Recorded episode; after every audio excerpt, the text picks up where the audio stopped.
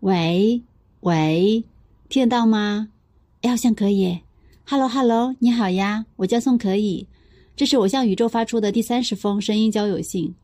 最近我被孩子的学习问题气到怀疑人生了，然后一种低沉的情绪就从心底里面涌上来，越涌越多，最终把整个人都淹没在里面了。我开始问自己一个问题：活着还有什么意思吗？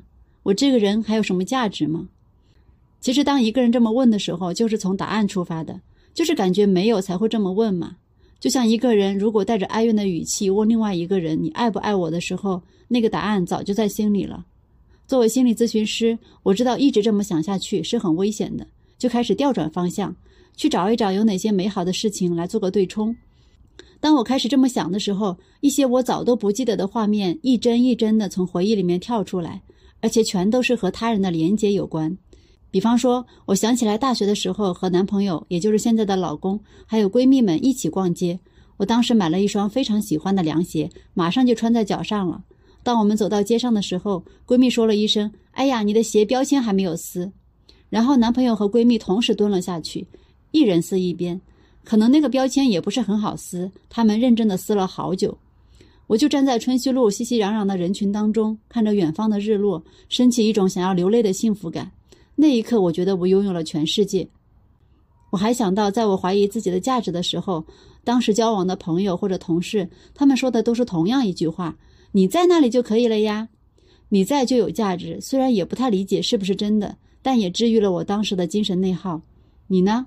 你有过怀疑自己的时候吗？如果让你也去想一想，你会感到什么美好或者感动的瞬间呢？当我从低落的情绪里面走出来以后，就开始心平气和地跟孩子探讨我们之间的冲突。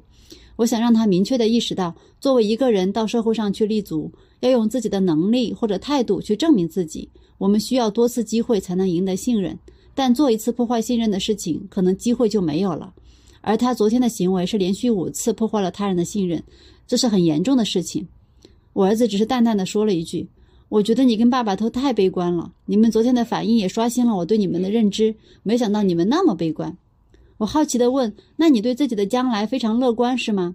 他说：“是呀，我觉得我肯定能吃得上饭，不会吃了上顿没有下顿的。”我说：“我当然也相信你不会被饿死。那人也不能只追求吃饭吧？”